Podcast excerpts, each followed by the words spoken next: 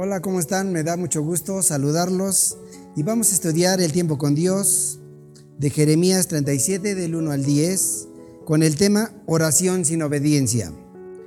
Dice así, en lugar de Conías, hijo de Josim, el rey Sedequías, hijo de Josías, el cual Nabucodonosor, rey de Babilonia, constituyó por rey en la tierra de Judá pero no obedeció ni su siervo, ni el pueblo, ni la tierra las palabras de Jehová, las cuales dijo por el profeta Jeremías.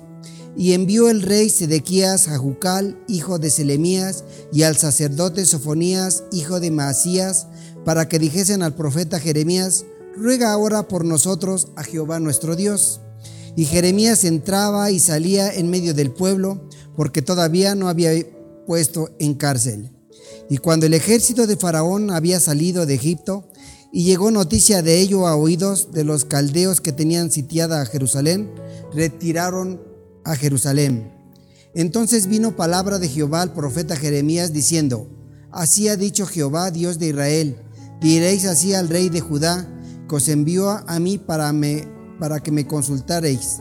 He aquí que el ejército de Faraón que había salido en vuestro socorro se volvió a, a su tierra en Egipto. Y volverán los caldeos y atacarán esta ciudad y la tomarán y la pondrán a fuego. Así ha dicho Jehová, no os engañéis a vosotros mismos, diciendo, sin duda ya los caldeos se apartarán de nosotros, porque no se apartarán. Porque aun cuando hirieres a todo el ejército de los caldeos que pelean contra vosotros y quedanse de ellos solamente hombres heridos, a cada uno se levantará su tienda y pondrán esta ciudad en fuego. Bueno, el tema de hoy es oración sin obediencia. Vemos cómo dice la ayuda a meditar, dice, de nada sirve orar sin intención, sin someterse a la voluntad. Vemos cómo el rey de Babilonia pone a un rey en Judá llamado Sedequías. Lo pone para que él reine y para que someta la voluntad de, del rey de, de Babilonia. Pero este rey no hace la voluntad de Nabucodonosor.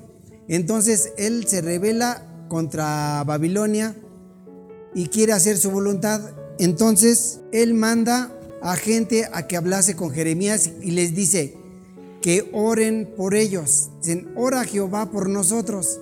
Vemos la magnitud que está diciendo que quiere que oren por ellos, pero sin que ellos se comprometan. Entonces vemos cómo Sedequías, el rey de Judá, quiere, quiere hacer sus cosas sin obedecer a Dios.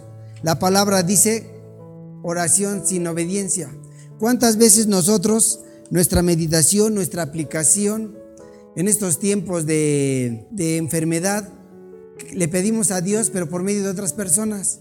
Porque no nos queremos comprometer con Dios le decimos a un amigo, le decimos a un hermano, ora por mí porque estoy enfermo.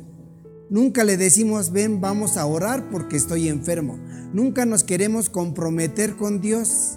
Dios tiene cosas grandes para nosotros, pero la aplicación es bien efectiva que dice que tenemos que comprometernos por medio de la oración. Y aquí vemos como el rey Sedequías quería que Dios le responda, pero sin compromiso. Pero vemos que la oración nos lleva a una obediencia. Tenemos que obedecer a Dios. Dice también en, en Salmos 37.4, dice, deleítate a sí mismo en Jehová y Él te concederá las peticiones de tu oración, de tu, de tu corazón, de tu alma. Dios te, te va a bendecir si tú lo obedeces. Entonces yo te invito, empieza a obedecerle. Créeme que Dios tiene cosas grandes para ti. Dios te va a mandar bendición tras, bendición. Dios te va a sanar. Pero primero da el primer paso. Obedece a Dios. Y dice su palabra, clama a mí y yo te voy a responder. Dios tiene respuesta si tú haces una oración y le obedeces. Si tú haces una oración y no le obedeces, va a tardar en que Dios te responda. Mejor obedécele a Dios y ponte a cuentas con Él. Yo te invito a que tú sigas viendo las cápsulas y estudies la meditación, porque la meditación es para cada uno de nosotros. Dios te bendiga y hasta la próxima.